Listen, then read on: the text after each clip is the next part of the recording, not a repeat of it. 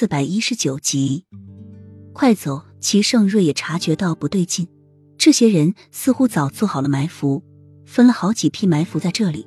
第一批不行了，马上就会有人补上，并且使用的武器也开始不一样，从剑到刀，再到剑，最后是暗器。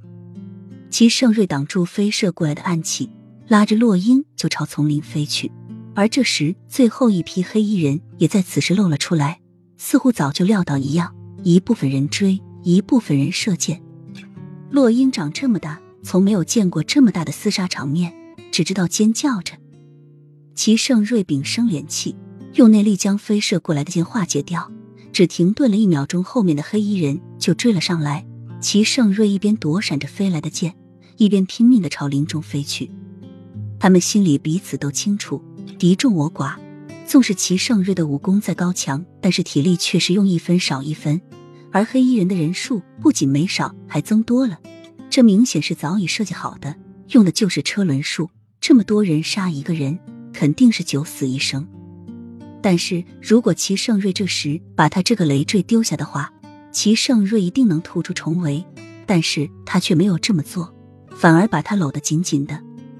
啊！齐盛瑞低吟了一声，飞行的速度一下子慢了下来。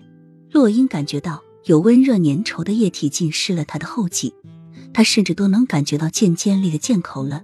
洛英眼睛顿时露出了一丝恐惧，看着齐盛瑞有些苍白的脸，嘴唇也慢慢的颤抖起来。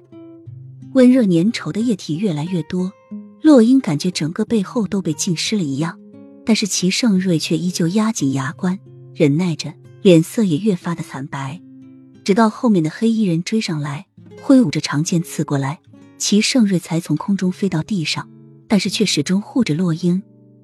砰砰，又是几声兵器交接的响声，齐盛瑞被迫松开洛英，而洛英也在这时才看到齐盛瑞的后背深深的插着一根长剑。啊！一个黑衣人朝洛英袭来，洛英躲闪不及，一脚踩空。整个身体立即就掉了下去，双手拼命的抓住石头，身下就是万丈深渊。这里不是云霄山，一摔下去定是粉身碎骨。